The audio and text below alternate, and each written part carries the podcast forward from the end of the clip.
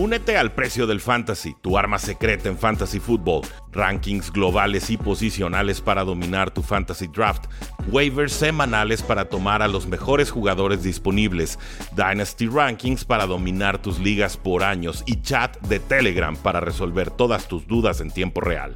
Visita stam.store diagonal precio NFL o da clic al link en este episodio para suscribirte.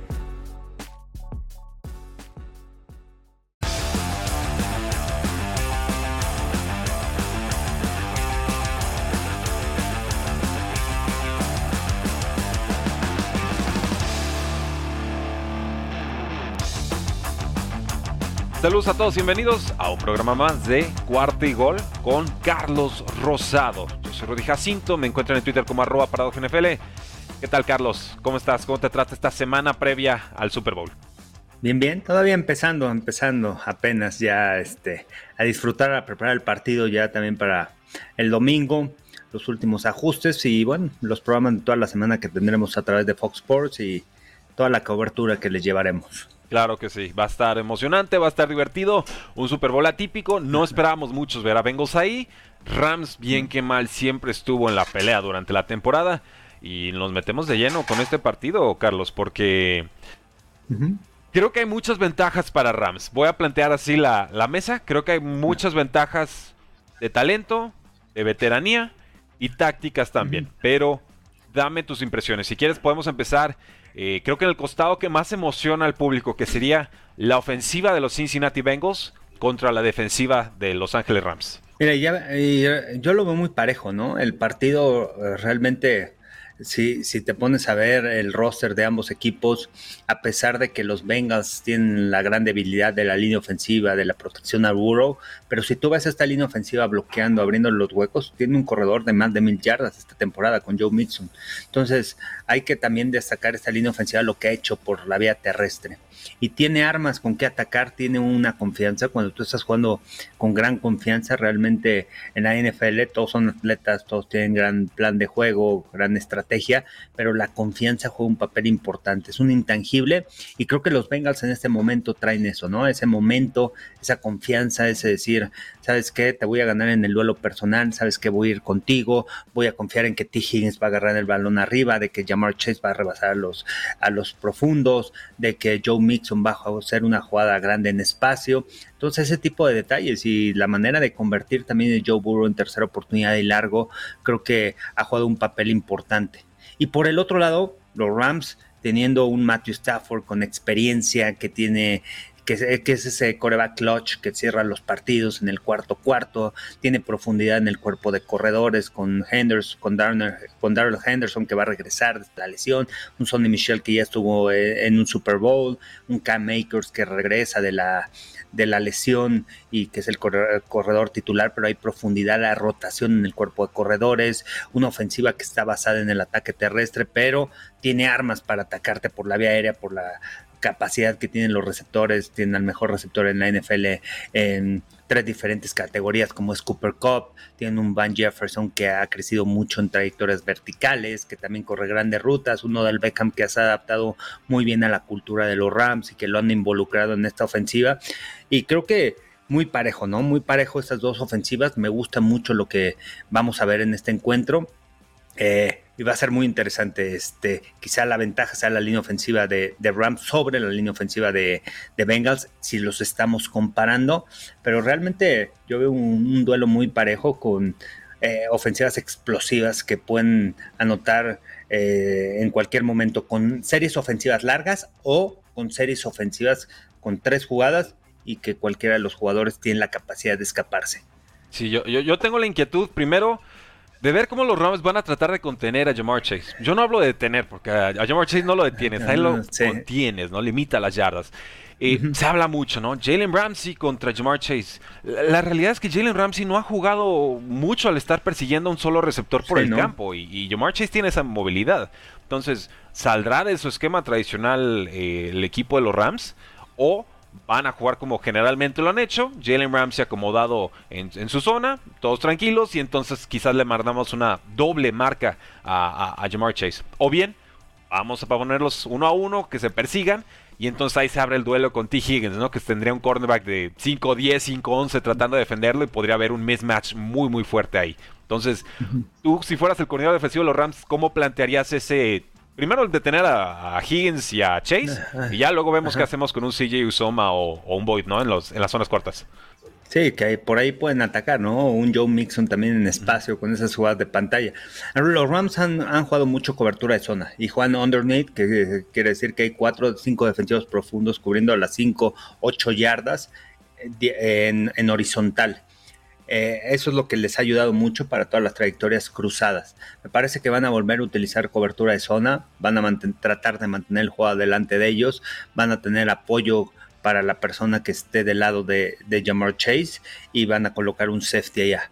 Eh, pero en cobertura de zona. No quiero decir que, vayan ser, que vaya a ser personal, sino que siempre los receptores van a tener un apoyo de los safeties y manteniendo el juego adelante, ya sea cover 2, cover 4, cover 3, lo que utiliza el equipo de los Rams y también para contener a, T. Higgins, porque no, no, no toda la atención debe ser sobre Jamar Chase, sino también es un T. Higgins que realmente es, es, es un monstruo, ¿eh? es un monstruo este, ganando los balones arriba, corre buenas trayectorias, tiene velocidad, es rápido, lo puedes utilizar también como receptor interno.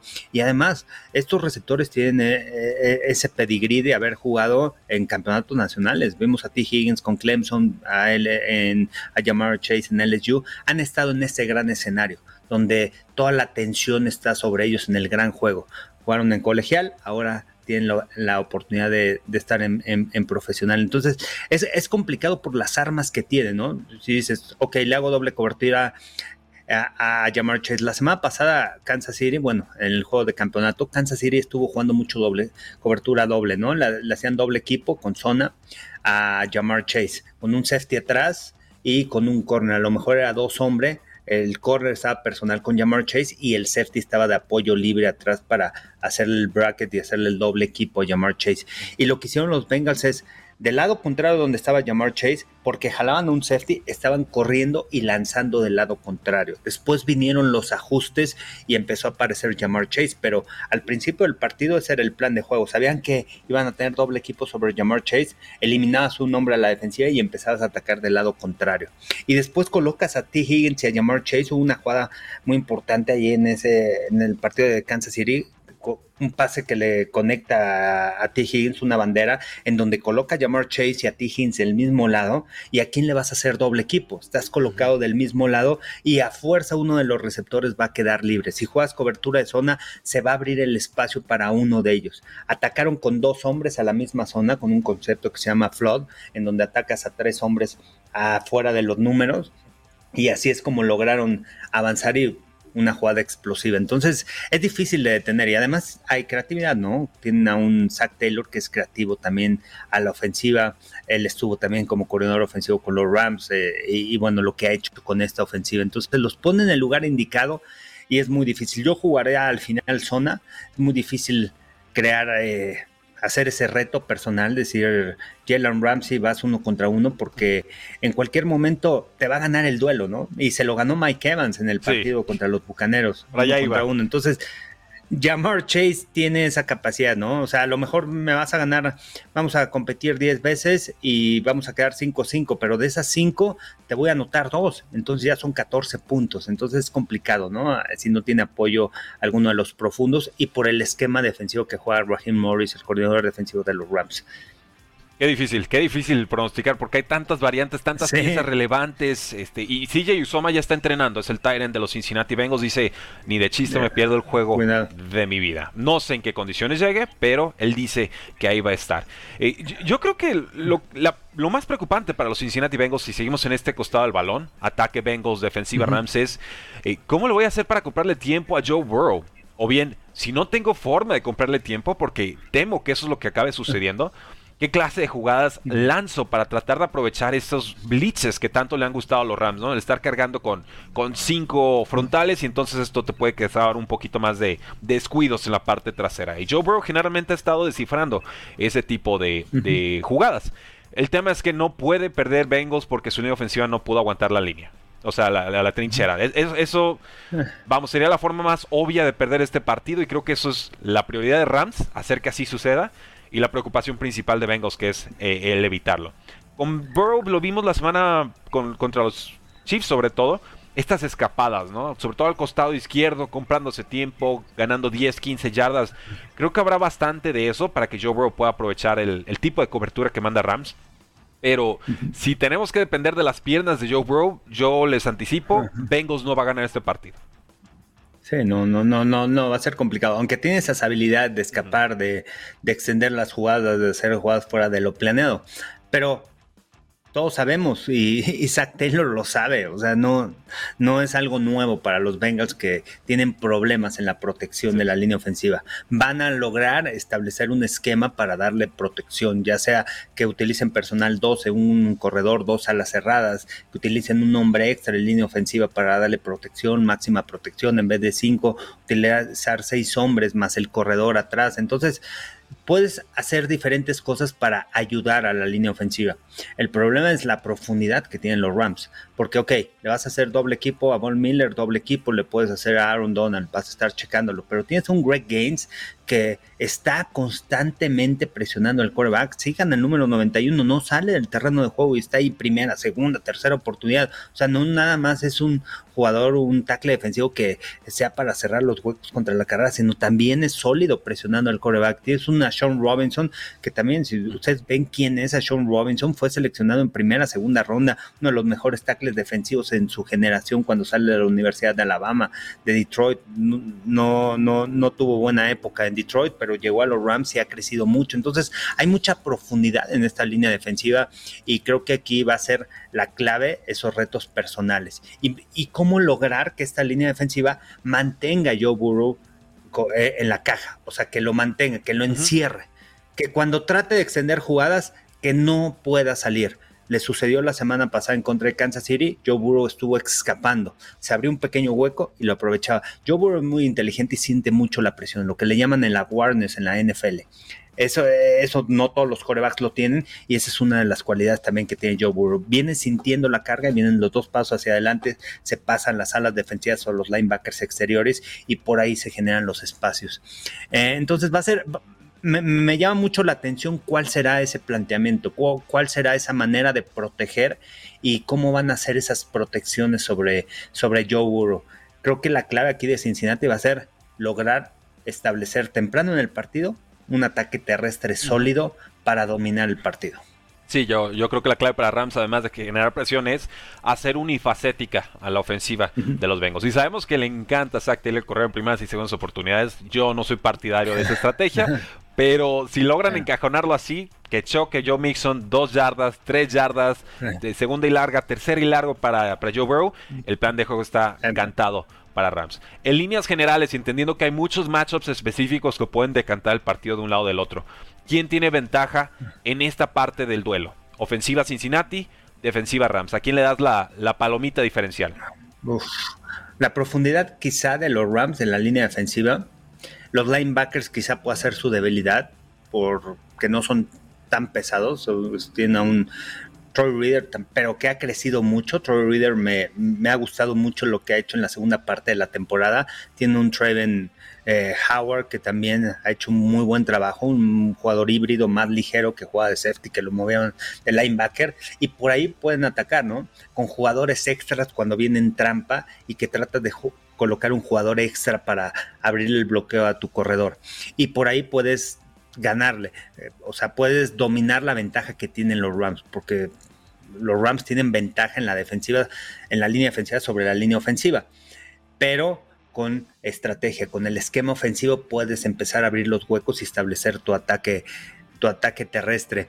Creo que yo veo un juego muy parejo ¿eh? en, ambos sentidos, en ambas defensivas. Me gusta mucho también la defensiva de Bengals, con eh, jugadores de, poco pelo, de que casi no tienen renombre, pero que se han ajustado muy bien y que han destacado en esta defensiva. O sea, trajeron a Mike Hilton de Pittsburgh, uno de los mejores nickels para disparar y que va a ser un cáncer, o no, no un cáncer, va a ser un, problema no un problema pero va a ser alguien que va a estar molestando constantemente a Cooper Cup. Que, o sea, porque tiene experiencia, es un bajito, pero que tiene una gran rapidez, se mueve muy bien y tiene experiencia. Y de repente va a estar enfrente de Cooper Cup, va a venir el disparo. y va, a venir el safety atrás. Entonces, es, eh, tiene una defensiva que tiene jugadores eh, de llamarse la atención, que, van a conocer y que en sus equipos, bueno, no destacaron tanto. Tienen un Von Bell que jugaba en equipos especiales, pero que vive de una universidad grande como es Ohio State. Tienen una Eli Apple que fue primera selección, pero nunca destacó en la NFL y que ahorita en los Rams se ha adaptado muy bien al esquema defensivo creció un poco en, en, Santos, creo que aprendió de Dennis Allen y ahorita con Bengals pues ha tenido un, un, buen desarrollo. Tienen un Shidobi Uzi que también fue alta selección con los Cowboys, pero tampoco destacó en ese perímetro. Un Trey Hendrickson que realmente eh, es el alma junto con Sam Hubbard por esos jugadores alfa la defensiva. Hay tres jugadores a mí, bueno, cuatro de la defensiva que me dan mucho la atención de los Bengals. Trey Hendrickson, Sam Hubbard, los dos pass rushers, los dos alas defensivas, el linebacker central Logan Wilson que juega con un gran motor y de safety Jesse Bates, lo que hace para organizar el perímetro atrás y la ubicación atrás para cerrar muy bien los espacios. Son jugadores de, llamarse la atención. Aunque los Rams también, el perímetro también ha hecho un buen trabajo, aunque no es de lo mejor fuera de Jalen Ramsey, pero lo que ha hecho Nick Scott, lo que le viene, lo que le trajo a Eric Weddle a esta defensiva también profunda, eh, también mucha experiencia. Entonces, hay jugadores que van a destacar, ¿eh? que poca gente los conoce porque todos los focos, todos los reflectores están sobre la defensiva Aaron Donald, Von Miller y Jalen Ramsey, pero hay jugadores de, que hay que destacar eh, en los Rams y, también de Cincinnati, un, un, BJ Hill, un DJ Reader, Trey Hendrickson, o sea, hay diferentes piezas importantes en, en esas defensivas que quizás no son los grandes nombres, pero van a estar ahí, van a ser, eh, y pueden impactar en el juego. Eh, qué duelazo, qué duelazo. Y todo lo que me dices son dos linieros y un linebacker y un safety. O sea, me suena que, va a estar complicado penetrar la defensiva de los Cincinnati Bengals por el centro, que es donde patrulla normalmente Cooper Cup, ¿no? Entonces, esa importancia de los duelos que puedan estar ganando Odell Beckham Jr. o el mismo Van Jefferson en zonas externas del campo. Eh, hasta el momento no hemos sabido si ha estado entrenando Tyler Higby, el otro tight end de los Rams que también salió lastimado. Según yo, no ha entrenado. Eh, creo que no, ¿eh? todavía no entrena. CJ Yusama ya empezó a entrenar. También CJ Yusama es muy importante, es al igual que Higby, ¿eh? Son jugadores a las cerradas que los utilizan como receptores, que bloquean bien, pero como receptores también pueden crear esos retos personales. ¿A qué, qué significa? Que cuando los colocan como receptores, ¿a quién vas a colocar? ¿Un safety o vas a abrir un linebacker para cubrirlos? Entonces ahí pueden venir retos eh, interesantes con estos alas cerradas. Ojalá que los dos puedan participar en el juego porque realmente tuvieron una gran campaña. Vaya que sí. Ahora, si hablamos de la ofensiva de los Rams ya en todo su esplendor, ¿no? Matthew Stafford, uno de los mejores quarterbacks de esta temporada contra el Blitz. ¿Qué tanto se atreverá Cincinnati a mandar Blitz? O más bien va a ser jugar zona, esperar, a verlas venir y ya en la segunda parte podremos hacer ajustes. Que eso es lo que le ha funcionado muy bien a Luan Arumo, el coordinador defensivo mm. de, de, Bengals, ¿no? Dicen, somos un equipo de segundas mitades. Y así fue contra Titans, así fue contra Chiefs. Sí, tú lo sabes, ¿no? Los grandes eh, entrenadores en jefe los eh, coaches que logran ganar los campeonatos son los que hacen los grandes ajustes en la segunda mitad. Y les ha y le ha pasado a Cincinnati cuando iban perdiendo contra Kansas City en la temporada, el juego contra los Raiders, que la defensiva también eh, jugó fútbol americano complementario, robó balones en ese encuentro. Eh, esta temporada también en playoffs lo que hicieron contra Titanes, lo que hicieron también contra Chiefs de Kansas City. Entonces, viniendo de atrás, hacen buen, buen scout, buen, buen ajuste en la segunda mitad para, para lograr ganarse, llevarse esos triunfos. Y la ventaja también es que con esos cuatro frontales puede presionar. Es un equipo que colapsa la bolsa, presiona, no requiere de disparar ¿Qué, significa que disparen? Que en lugar de cuatro hombres entren cinco o seis hombres con un linebacker, con un safety que venga del perímetro atrás para poner un hombre extra. Pero con esos cuatro hombres que tienen un gran motor, van a estar ahí colapsando la bolsa y eso te permite atrás jugar con siete hombres atrás. Tienes un hombre extra de sobra y puedes cerrar mejor los espacios. A diferencia de los Rams que utilizan mucho ese, ese frente de cinco linieros defensivos, no quiere decir que los cinco presionen, muchas veces presionan solamente cuatro y uno se bota. Hemos visto a Von Miller en coberturas de pase, hemos visto a Leonard Floyd en coberturas de pase, entonces ahí, ahí viene la estrategia. Eso es lo, padre los cinco amenazas no sabes quién va a venir. Entonces, cuando tú mandas la protección hacia un lado, de repente el jugador que va, que piensas que va a disparar, no dispara, se bota hacia atrás, y sobre un hombre de tu línea de ofensiva y ahí creas los retos personales o los espacios en la línea ofensiva. Entonces, eh, es muy interesante, ¿vale? un gran planteamiento y, y, también de llamarse la atención, ¿no? Dos head coaches jóvenes. Eh, muy jóvenes en la NFL, los dos menos de 40 años, uno 38, otro 36 años. Eh, y de la manita es el mismo esquema. Y de la manita, mismo esquema, han trabajado juntos, se conocen muy bien, pero tienen esa mentalidad, tienen esa, comunicación con los jugadores, eh, son dinámicos, son agresivos. Creo que Zach Taylor un poquito más agresivo de que Sean McVay, quizá, aunque Sean McVay con mayor experiencia como entrenador en jefe y con experiencia de, de haber jugado un Super Bowl, pero realmente eh, hay, muchas cosas interesantes de este Super Bowl, aunque todos digan como Bengals, como Rams, hay cosas muy interesantes del juego que, se puede aprender y, del nuevo fútbol americano y de, de entrenadores jóvenes, ¿no? Claro. No, no, hay, bastante que analizar. Esto es un manjar de fútbol americano, dos equipos que llegan con total justicia a estas instancias. Eh, y ya si hablamos de los momios como tal, es favorito Rams por cuatro puntos. La línea abrió tres y medio a favor de Rams. Eh, no sé qué tanto pesa ahí la supuesta localía de los Rams, porque sí se juega en Los Ángeles, pero pues los boletos no los venden ellos, los vende el NFL y va a haber de todo. Y, y, los de Cincinnati viajan bien. Entonces, avisados, si ven mucho naranja en el estadio, recuerden que esa afición relativamente nueva la de los Rams en esta ciudad, por lo menos en la era moderna. Luego tenemos un over-under de 49 y medio, así abrió, y bajó a 48 y medio. Entonces, poquito, pero cauteloso el público apostador. No están esperando que se anoten más de 50 puntos en este duelo. Wow. Mira, yo, me iría con el underdog ¿eh? en este partido. Aunque creo que pienso que van a ganar los Rams, pero me iría con el underdog de de, creo que van a ganar, si ganan, ganan por tres puntos, ¿no? O sea que apuesten al, a, a, más cuatro los Bengals, porque no cubren la línea los Rams. Y por el otro lado, el under, under, ah, es que es muy ah, difícil. Está, difícil, ¿eh? No. Eh, yo generalmente digo. Por las ofensivas, ¿no? Si, si no traen feeling en el partido, ni la apuesten. O sea, si le quieren dar el saborcito, lo que estén Hay otras apuestas, ¿no? Hay muchísimas apuestas, aparte, para el Super Bowl. Sí, sí, sí. Desde el volado, desde. Sí.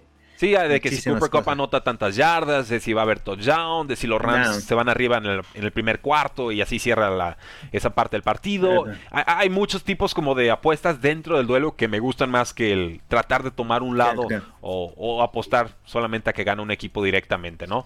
Eh, algunos comentarios del público, Carlos, antes de pasar a algunos temas NFL brevemente y antes de eso, solamente también puntualizar equipos especiales, ¿no? Y lo importante que han sido los equipos especiales en, estos playoffs. Yo veo calificados en la página de Football Outsiders a los Rams como el cuarto mejor equipo de la temporada. A Cincinnati lo veo como el número 8. Obviamente impulsados por su, eh, por su kicker, McPherson.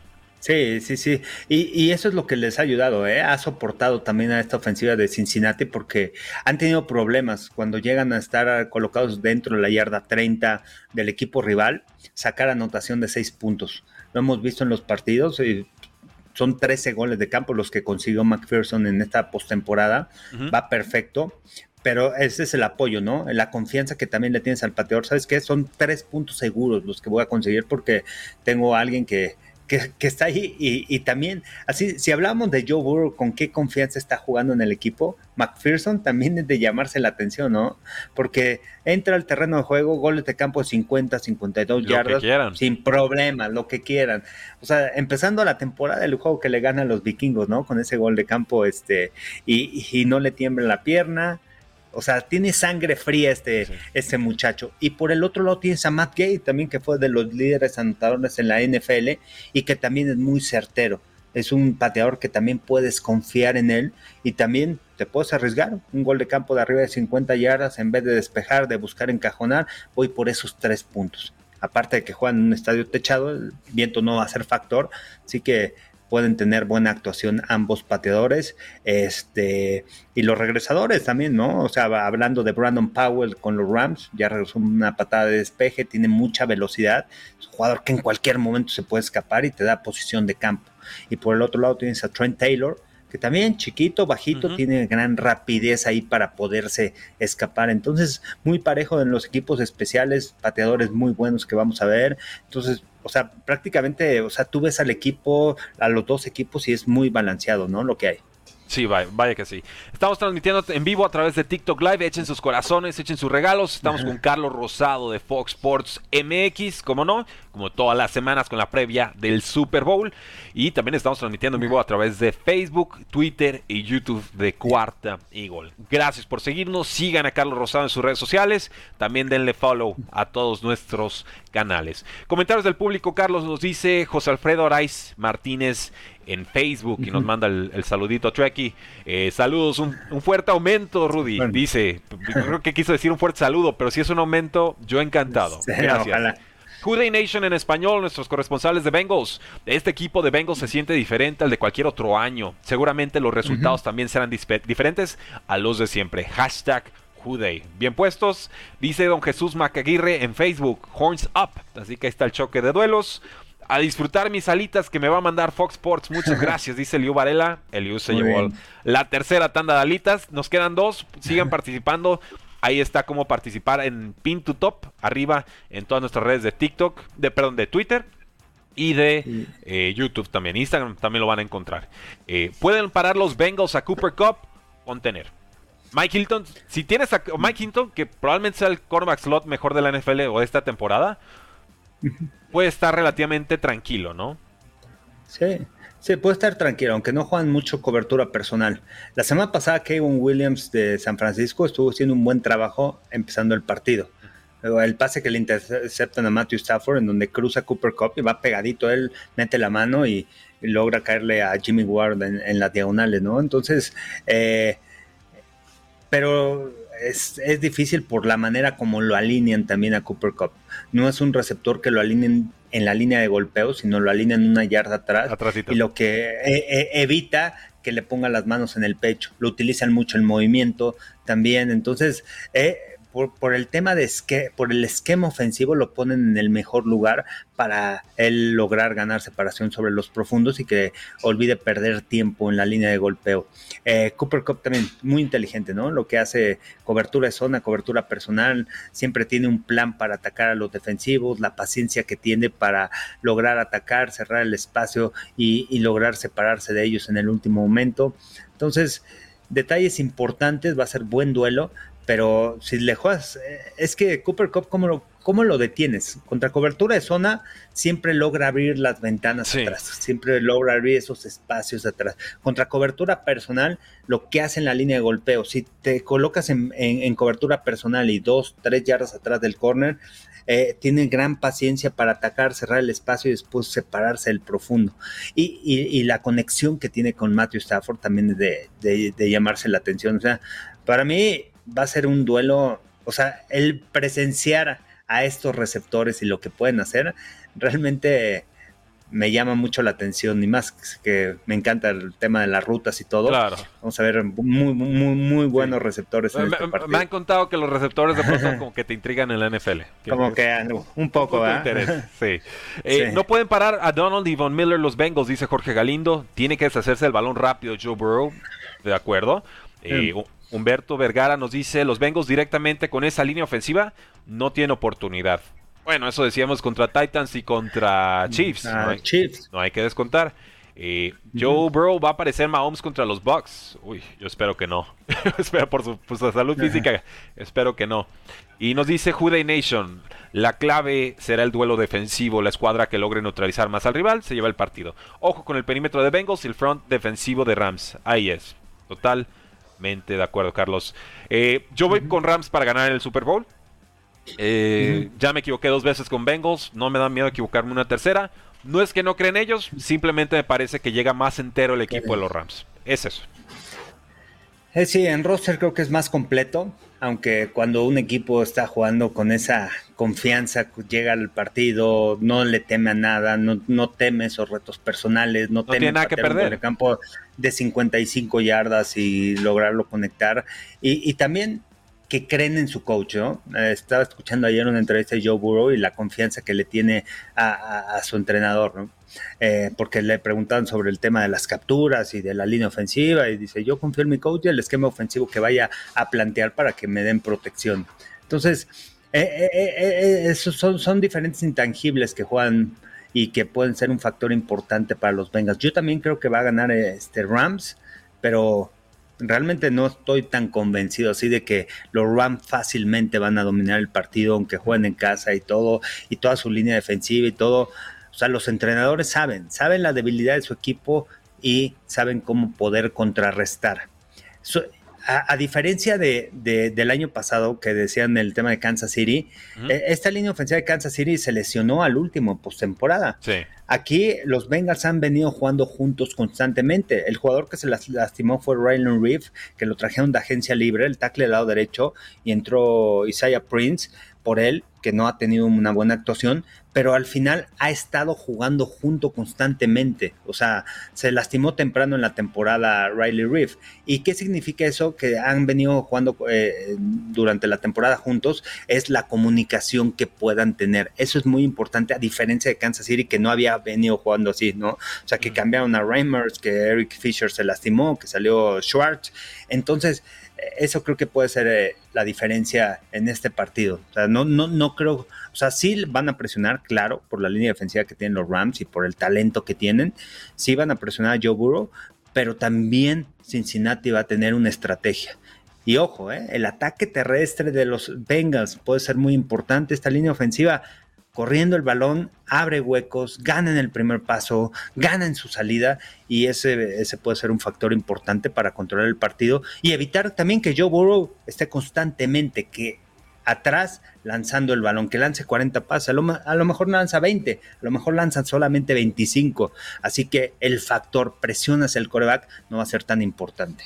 Yo, creo que va a acabar lanzando 45 pases y no creo que eso sea positivo. es, el guion de juego que estoy eso no es positivo, sí. Veremos, veremos. Eh, y de acuerdo contigo, muchas veces el talento siempre es importante en línea ofensiva, pero la química y el entendimiento que tienes con los compañeros y cuando se hacen los, el te toca, me toca, es toda, toda la diferencia. Y eso sí lo tiene Bengals en estos momentos. Ya se conocen. Eh, noticias rápidas, Carlos. Algunas noticias que han estado dándose a lo largo de la NFL. Gracias a los que están en TikTok. Sigan echando corazones. Si les gusta, echen corazones. Si no les gusta, también. Y en Facebook, en YouTube y en Twitter seguimos en vivo. Carlos, tenemos por supuesto que hablar de Alvin Camara que fue arrestado por una agresión de la que se le acusa el pasado sábado por la noche en Las Vegas. A lo que yo respondo prohíban a los jugadores de la NFL ir a Las Vegas, por favor. Y si juegan en Las Vegas, pues ni modo, amárrenlos o algo. Mira, eh, sí es arrestado, hay que ver cuál fue la situación. Muchas veces, y te lo digo como exjugador de americano, muchas veces también cuando ven jugadores grandes, entras a un bar, la gente te provoca. Y obviamente no tienes que reaccionar, no, no estoy justificando a Alvin Camara, pero también hay que conocer qué, qué sucedió durante ese evento, ¿no? Entonces, este, esperar. Obviamente los jugadores tienen que tener cuidado con ese tipo de cosas, el tema de la seguridad, el tema de, ¿sabes qué? Si te provocan, mejor retírate, vete a otro bar o aléjate, porque también muchas veces la gente está provocando a, estos jugadores. Entonces, lamentable lo que pasa, porque al final, bueno, ese es un jugador, estuvo en el Pro Bowl y todo, y este, y bueno, no, no es buena imagen ni para los Santos ni para la NFL. No, le dice, no, y felicidades por el Pro Bowl. Vete a la cárcel con nosotros, ¿no? Oye, aguanta. Pero bueno. Aguanta. Veremos, veremos. Lo que le falta a los Saints, 72 millones endeudados, arriba del espacio salarial, sin Sean Payton, sin receptores, sin coreback, y ahora pueden perder varias semanas a Alvin Camara. Fantástico. Eh, Jimmy Garoppolo, ¿a la venta? Se habla de que costaría una segunda ronda o una tercera ronda más un jugador. No son cifras oficiales del equipo, pero me parece un rango más que razonable por un quarterback del que ya sabes lo que es. Su techo, su piso, es un commodity conocido, Jimmy Garoppolo. Y me gusta, ¿no? Segunda, tercera ronda es, interesante, ¿no? Para, es atractivo para todos los equipos. Vean los jugadores que han sido escogidos en segunda, tercera ronda, vean cómo han destacado. Y si no, el ejemplo de Cooper Cup, ¿no? Que fue segunda ronda, Divo Samuel también que fue segunda ronda, varios jugadores, de los que fueron líderes esta campaña, quienes de ellos eh, fueron segunda, tercera ronda, entonces muy atractivo para San Francisco, yo creo que sí lo van a cambiar. Y preguntan también quién llegará. Yo no creo que Troy Lance vaya a ser el futuro o el futuro inmediato. Yo me iría con alguien con experiencia, aunque si no encuentran a alguien, obviamente van a desarrollar a, Troy Lance. ¿Con experiencia vacunado Mike o no vacunado? vacunado. Ah, ok, entonces pues, Rogers no. Pues no importa. Rogers puede ser, ¿eh? Cal Shanahan lo va a buscar, ¿eh? Va a buscar, va a hacer todo por él. Y aparte se les fue su coordinador ofensivo, ¿no? Mike McDaniels. Aunque Cal Shanahan es el que manda las jugadas, pero McDaniels también juega un papel importante. Tan importante que es head coach ahora de, los Dolphins. Hacemos ese tema, Carlos. Han habido muchos coordinadores ofensivos a lo largo del paso de Cal Shanahan Jr. en la NFL. El único que ha seguido a Mike, bueno, que ha seguido a Cal Shanahan en todos los equipos por los que ha pasado, se llama Mike McDaniel y acaba de firmar con los Delfines de Miami. Yo creo que se sacaron la lotería sin darse cuenta, porque realmente hay cosas putrefactas en Miami. Sí, y, creo que una de las razones por las que contratan a McDaniel, me imagino que en la entrevista fue hasta dónde puedes desarrollar a Tango Bailoa y qué vas a hacer con el ataque y qué vas a hacer con el ataque terrestre, porque viene de ese árbol de coaches de, de que corren el balón, ¿no? Cal Shanahan, al final no importa qué corredor tenga, voy a desarrollarlos con mi línea ofensiva y con mi esquema ofensivo terrestre. Y con eso voy a soportar a mi mariscal de campo. Entonces creo que eh, son, son de, las, de las razones que, por las que se, por las que traen a McDaniel y desarrollar una ofensiva alrededor de Tua Tango Bailoa, alrededor de, sus corredores, no necesitan primera selección en corredores, van a tener creo que tres rondas, ¿no? Tres, tres ¿cuántas? Dos picks o tres picks en primera ronda, no sé. ¿En los Dolphins? Pero eh, dos, le vendieron una. Dos este año. Sí, entonces aquí yo creo que es fortalecer a la ofensiva con las armas que tienen, con un Jalen Waddle que realmente puede crecer mucho, con un Tua que lo que necesita respaldo. No es un coreback elite en la NFL, es un coreback bueno, pero mucho de que se tiene que adaptar al sistema y que tiene que estar respaldado de un ataque terrestre sólido y enfocarse en la defensiva. Yo no sé por, por las características que tenga Brian Flores, no conozco también a, a McDaniel, pero lo que dejó, el estándar que dejó Brian Flores en Miami es muy alto, ¿eh? No va a ser nada fácil que un head coach logre organizar muy bien este grupo como lo hizo el año pasado y lo, lo hizo en, este, en su estancia Brian Flores. Realmente a mí es de llamarse la atención el liderazgo que tiene Brian Flores para con un equipo que el año pasado entró en una racha negativa y de repente una racha positiva de juegos ganados y por poco los califica postemporada. Eh, y, lo que hizo en su primer año también en la NFL, ah, queda, queda ahí, ¿no? El asterisco a ver si McDaniel tiene ese liderazgo de Brian Flores. Lo veremos, lo veremos. Y ya que estamos hablando de quitarle coordinadores ofensivos a los head coaches del momento, pues vamos con alguien que no es precisamente ese perfil. Podemos empezar con Doug Peterson, pero antes quiero irme con Kevin O'Connell, el ex coordinador ofensivo de los Rams, ahora es head coach de los Vikings. Esto no se ha hecho oficial porque está en el Super Bowl. Ya que pase, lo sabremos en tiempo y forma. ¿Qué impresión te causa esta contratación? Pues es, eh, es mantener, yo creo que un esquema ofensivo de Kubiak, ¿no? De Clint Kubiak, que era el coordinador ofensivo, que es al final el correr el balón primero y después lanzar. La llegada de Kevin O'Connell, la ventaja es que tenían un, head coach con mentalidad defensiva, ahora oh. traen un, un, head coach con mentalidad ofensiva. Y, vamos a ver si ahora sí levanta también la defensiva.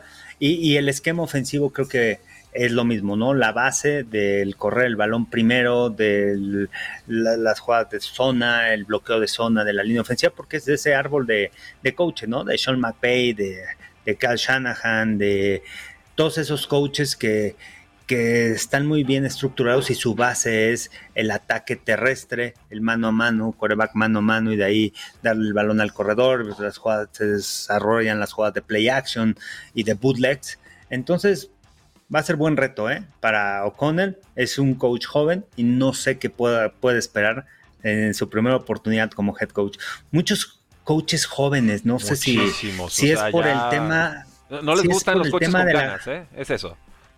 Y el tema de la comunicación hoy en día con los jóvenes, ¿no? No es nada fácil hoy comunicarte con un joven, ha cambiado ese tiempo. e, ese tipo de cosas con el tema de las redes sociales, con, con el tema de que todo el tiempo están en el teléfono, ese tipo de detalles, eh, ya los coaches de la vieja escuela es muy difícil este, que se puedan adaptar. ¿Cómo les vas a hablar? ¿Cuál va a ser la comunicación que vas a lograr establecer y para que ellos compren tu cultura? ¿no? A, diferencia de que antes era lo que decía el, el head coach, lo que decía el coach, eh, sí coach, no coach, ahora ya no, ¿no? Hay que adaptarse los pateaban en el casco, ¿no? Así de, sí. Quítese mocoso, tráigame al otro. Eh, Pero bueno, sí, Kevin O'Connell ya dijo, me gusta Kirk Cousins, conozco su trabajo, entonces un añito más. Y si sale Rodgers de Packers, agárrense, ¿eh? que en una de esas Vikings amenaza con llevarse la división. Tiene roster, tiene roster. Y aparte, Kirk Cousins fue, tuvo buena temporada. Sí. De los corebacks que menos perdió el balón, menos pases interceptados. Entonces lo protegieron, lo soportaron y tiene armas. O sea, Dalvin Cook, tiene Justin Jefferson, Adam Thielen. Hay receptores que pueden destacar, ¿no? Doug Peterson, a Jaguars. Me gusta la contratación, no me gusta cómo se dio. Fue un circo el proceso de contratación de los Jacksonville Jaguars y es increíble que mantengan a Trent Baalke, GM, que, que nadie en la NFL lo respeta, solamente el dueño Shotgun por alguna extraña y desconocida razón, porque fracasó espantoso en San Francisco. De volar lo contratan en Jacksonville, ha despedido a cuatro head coaches y el muchacho es intocable. Ahora resulta que todas las negociaciones y firmas de head coaches estaban condicionadas a que aceptaran al inútil de Trent Baalke en el puesto de general manager. Y en ese contexto firma Doug Peterson. El foro es tuyo. No, sí, de haber, sabido. Trent Baalke una vez vino a México eh, cuando estaba, después de que desapareció la NFL Europa, estaban buscando talento, vino a México a buscar este para el programa de desarrollo antes de que estuviera en la IPP. Tuve la oportunidad de conocerlo, de haber sabido, me hubiera relacionado más, pues hubiera tenido más contacto con Trent Baalke porque es intocable en la NFL. Este, pero bueno, de las viejas historias que nunca sabes, ¿no? Quién va, quién va a llegar a, ese, e, e, esos puestos en la liga. Eh, y Doc Peterson, creo que aquí lo importante era encontrar un head coach que pudiera desarrollar las capacidades y las habilidades de Trevor Lawrence. Y me parece que es el indicado, ¿no? Doc Peterson tiene la experiencia, tiene la experiencia de ya haber creado un equipo y haber llevado a las Águilas de Filadelfia al Super Bowl, tiene esa experiencia, tiene esa credibilidad también, tiene liderazgo y creo que va a ser importante también el staff de entrenadores que estén alrededor de él, porque es muy importante quién lo pueda apoyar y, lo que puedan hacer en la defensa. Es un equipo joven, es un equipo joven y creo que Doc, Peterson lo, va a poder manejar bien. Sin embargo, los Jaguars siempre han sido un problema, ¿no? Sí, dos puntos la cultura crear. Sí, el, tema de la cultura va a ser muy complicado, pero creo que Doc Peterson tiene esa veteranía y ese respaldo de, currículum, de trayectoria, de ganar con un equipo que no había ganado el Super Bowl. Y, se asemejan por momentos los equipos, aunque Jacksonville es una prueba más grande, no tengo duda de ello. La prioridad de Peterson en Eagles fue trincheras y específicamente línea ofensiva. Ganan el Super Bowl porque los Patriotas no le pueden llegar a golpear a, a Nick Foles. Punto. eso es mi análisis del partido.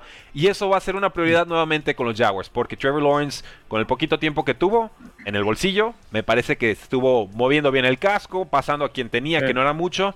Trincheras, línea ofensiva y a partir de ahí construir un, ataque. Lo que me preocupa, aparte de todo lo que ya dije, es que lo que mata a Doug Peterson en Eagles es pues esta diferencia con el general manager, ¿no? Y con Jeff Lurie, que dice, pues me quedo con mi GM aunque mi GM no sirva para un, para un pepino, me quedo con él porque, pues, se sabe los secretos del dueño, no sé, de pronto así funciona.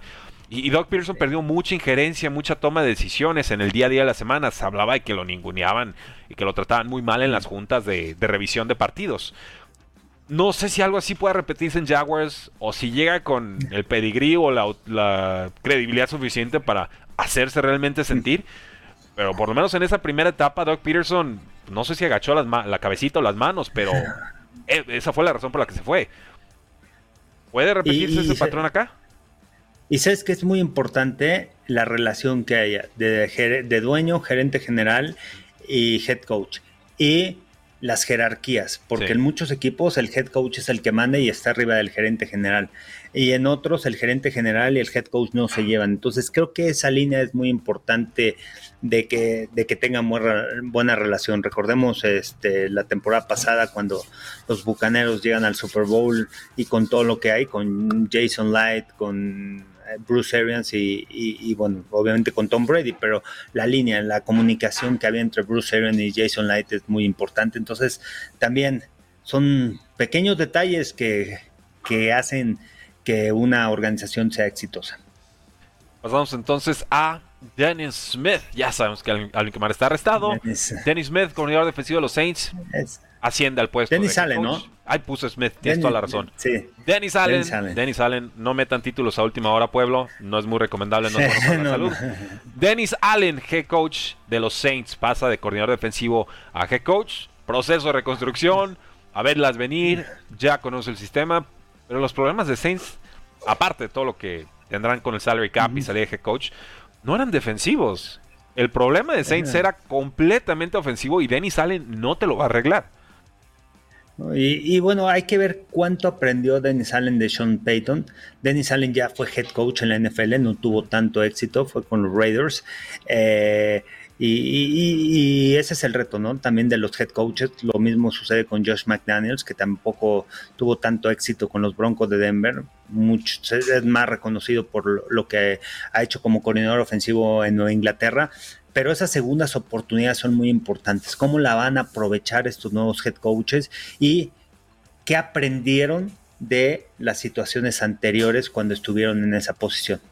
Entonces va a ser interesante lo que pueda hacer Dennis Allen, más maduro, y creo que ya conociendo y estando en esta organización durante muchos años, me parece que, que, va a tener un gran reto, pero que tiene un buen equipo. La duda es qué van a hacer con la posición de coreback, ¿no? Porque por cómo están en el tope salarial, o sea, están en números rojos y por mucho ah, de quiénes se van a deshacer, cómo van a reestructurar los contratos, eso, eso va a ser interesante. De ahí partir con qué voy a empezar a trabajar como head coach o qué es lo que quiero y para que mi, gerencia, mi gerente general lo que haga es, a ver, ¿qué voy a reestructurar? ¿A quién voy a cambiar? Pero ¿qué es lo que quiero? ¿Cuál es la filosofía que quiero? O voy a confiar en Tyson Hill, ya le pagué, ya invertí y voy a confiar en que mi defensiva otra vez va a soportar al equipo. Complicado, complicada la decisión. Yo creo que James Winston saldrá del equipo. Si se hubiera quedado Sean Payton, creo que se quedaba. Ahora con Payton fuera, yo creo que se va. Y pues pasamos a este último, Carlos, y creo que de todas las contrataciones es la que más me inquieta, por muchas razones. Y es que los head coach, bueno, el, nuevo head coach de los Texans es Lovey Smith. Lovey Smith era el coordinador defensivo esta temporada con Texans, una unidad sumamente pobre, carente de talento, sí, pero no vi nada a nivel táctico, estratégico que me dijera, ah, si Lovey Smith, 63 años, déjate, vuelvo a meter de head coach, ¿no? Después de tu paso fallido en Buccaneers, en tu paso fallido en Illinois, y ahora pues por estar en el puesto correcto en el momento indicado, los Texans se conforman. Y me parece que si ibas a ir con Lobby Smith, pues ni para qué despedías a tu head coach anterior, David Colley, ¿no? Le pues jugaron sucio. Sí, le jugaron sucio y además eh, no sé si los Texans, o yo creo que sí, pero con lo que sucedió con Brian Flores, lo iban a contratar, ¿no? Tenía oportunidad de ser contratado con, con los Texans a mí me hubiera parecido una mejor opción Brian Flores, ¿no? Totalmente. Aunque Lobby Smith tiene la experiencia, pero Brian Flores ya lo demostró. Pero es que no es una experiencia positiva. No es una experiencia positiva. Oye, y, aparte, ¿cuál era? O sea, subieron, ¿no? ¿Quiénes eran los dos candidatos? Estaba Brian Flores y Josh McCown por el otro lado. O sea, Josh McCown? McCown coach? No, de head coach, imagínate, sin experiencia, acaba de salir de, jugar fútbol americano. Tiene experiencia, tiene conocimiento del juego, pero todavía le falta, tienes que vivir un proceso. Todo en la vida lleva, lleva diferentes procesos. O sea, los, los coaches jóvenes que hoy están en la, que han sido, que hoy en día están como head coaches, como un Sean McVay, como un Cal Shanahan, como un Zach Taylor, han tenido mucha experiencia de, de coaches en la NFL y han entrado desde abajo, o sea, no empezaron arriba y, Cal y el tema de eh, Cal Shanahan, pues desde su papá que vio el fútbol americano, Sean McVay con el tema de su abuelo también que estuvo en la organización de Gigantes y de San Francisco. Entonces, necesitas un proceso, necesitas vivir un proceso para llegar a este puesto de entrenador en jefe y tener esa experiencia. Al final, bueno, toman por Lobby Smith, yo me hubiera quedado con David Cooley porque creo que no lo hizo, hasta tan mal, ¿no? Con lo, que tenía. Yo, estaba contento con su trabajo, dije, ni para qué le mueven. se ganó el derecho un año más, pero ya sabemos también cómo se lo gastan en esa franquicia. Yo lancé pregunta, no puedo checar ahorita porque estoy usando el celular para el, live de, TikTok, pero lancé la pregunta de cuál es la franquicia peor administrada de toda la NFL. Y vieras que apretada está la competencia entre Washington, Texans y Giants. Por ahí, unos votos sueltos para los Jets y los Jaguars. Triste. Triste, triste, Carlos. Pues bueno, a grandes rasgos, esas son las noticias que tenemos en estos momentos en la National Football League.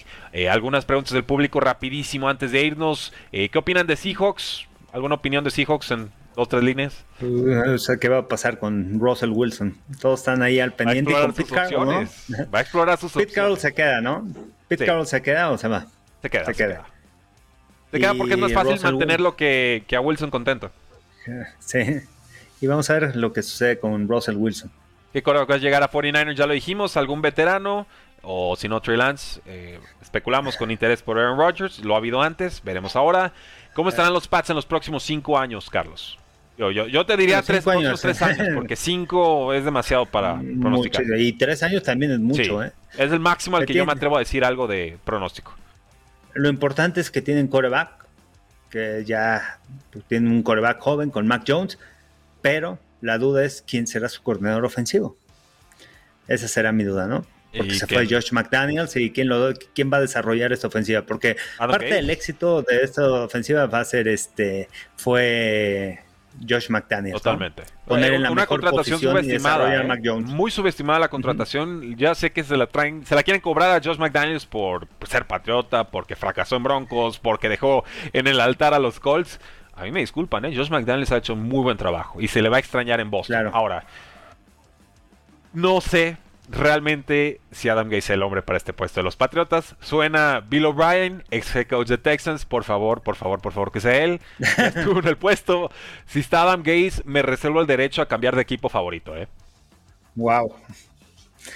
No sabía. Yo confío en ¿eh? Belichick, pero no sé si confío eh. tanto.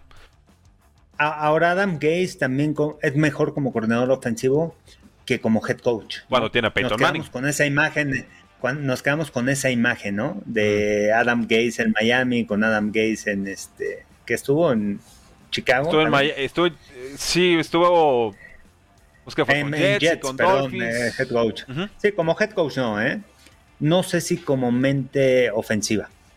Yo Tengo llevo todavía mis dudas. Tiene que ocho años esperando algo de mente ofensiva. No lo vi nunca en su paso de head coach. Y de coordinador, pues insisto, Peyton Manning. Eh, como coordinador. Peyton Manning ayudó mucho, ¿no? Veremos, pero e, eso se lo deseo a mi peor, a mi enemigo de la NFL, ¿no? Se lo deseo, no sé, digo, me caen bien, pero mándenselo a los Giants o no sé, algo así. Y, Bill O'Brien no, no se me hace tan mala idea, aunque no hizo buen papel como head coach. Correcto. Pero lo que hizo en Penn State también es de llamarse la atención. Eh, lo que hizo la temporada pasada, obviamente, con Alabama, Alabama ahí también depende mucho del equipo que tenga. un trabuco de equipo, ¿no? Por mucho. y, viendo lo que ha hecho Texas últimamente, pues tampoco era lo peor del mundo lo que te hizo Bill O'Brien. Como GM fue el peor. Pero, de coach eran récords 9-7. Lo llevó a postemporada también, ¿no? Obviamente con Deshaun Watson, pero realmente es mente ofensiva. Al final es diferente cuando manejas a un equipo, cuando estás como head coach y tienes otras responsabilidades a cuando solamente te vas a enfocar a tu unidad, ¿no? A la unidad ofensiva y a desarrollarla. La última y nos vamos. Pregunta Jorge González 19 en TikTok. ¿Kenny Pickett alcanzará a caer la mis Steelers en la posición número 20 o tendrán que subir? Yo digo, suben. No fue Pickett el que mejor se vio en el Senior Day, no, el Senior Bowl. Y bueno, vendrán las evaluaciones, vendrá el Combine, vendrá el Pro Day, todavía varias cosas, ¿no? Eh, lo que es, eh, Malik Willis parece que es el que más le interesa a eh, Steelers, ¿eh? Dicen que es el secreto peor guardado del draft, que a Steelers le interesa a Malik Willis. O un coreback veterano también. Ahora, también tienes a Willis, tienes a Pickett, tienes a Corral. Eh, ¿Esos corebacks están listos ya para debutar en la NFL este año? Los Steelers necesitan un coreback de impacto inmediato, ¿no? Porque ni Mason ni Dwayne Haskins van a ser esos corebacks. Entonces también, eh, también, a ver, voy por agencia libre, busco en el draft coreback, ¿por qué me voy? Mason Rudolph, éxito. Eh, Watson a Steelers, pregunta Leo, Eh, primero que resuelva sus temas legales y ya luego vemos. Y dice Jorge, no queremos a Jimmy Garoppolo. Pues cuidado, eh, que es el que más a modo está. Derek Carr vía trade a ver si se animan, pero creo que encajaría bien con Josh McDaniels. Sí, pero muchas, no queremos a Jimmy Garoppolo. Hay un quarterback mejor que Jimmy Garoppolo que tenga esos récords ganadores. Y, no, quiero decir que sea un elite el NFL, pero en comparación lo que hay en agencia libre, ¿no? y, ni siquiera te tienes que meter a, win-loss. Es que es bien engañoso el récord win-loss de pronto con Garoppolo. Esa es, mi inquietud. Pero velo jugar y juega mejor con Mason Rudolph, juega mejor con Dwayne Haskins, está a modo, contrato un año, o sea, tampoco es lo peor del mundo si estás en, un, en una temporada puenteando la posición de, de ¿no? Entonces, tranquilos, no pasa nada y sonríe bonito el muchacho. Entonces, ustedes respiren, todo va a estar bien. Gracias, Carlos, por habernos acompañado. ¿Cómo te buscamos en redes sociales? Estoy en TikTok, Twitter e Instagram, arroba Carlos Rosado V. En Facebook, Carlos Rosado 15 y YouTube, Carlos Rosado Sports. Y síganme. Programas diarios en Fox Sports tendremos 9 de la noche, Fox Impacto NFL. Este, también tenemos un programa en redes a las 8 de la noche en Twitter. Y, este, y el Super Bowl, síganos a través de Fox Sports. Ahí estaremos en vivo desde Los Ángeles, desde Inglewood, del SoFi Stadium. Echas un hot dog en nuestro honor. Eh, yo soy Rudy Jacinto, me encuentran en Twitter como arroba NFL. Recuerden, con Fox Sports MX y Cuartigol pueden ganar dos vouchers de mil pesos en alitas para que disfruten con todo este Super Bowl. ¿Cómo participar? Van a tener que decirnos quién gana el Super Bowl. No tienen que atinarles, solo díganlo. Etiqueten a un amigo y compartan la publicación ya sea en Facebook, en Twitter o en Instagram. Ya lo saben, se sortean este miércoles por la noche o jueves muy muy temprano participen, ganen, es muy sencillo, no tiene costo. Y pues gracias Carlos por habernos acompañado, gracias a ustedes por habernos seguido también aquí en YouTube, Facebook y Twitter de Cuarta y Gol. Nos despedimos, no sin invitarlos a que vean el Super Bowl, por supuesto, con Fox y que sigan atentos a todas las publicaciones de Cuarta y Gol. La NFL no termina y nosotros tampoco.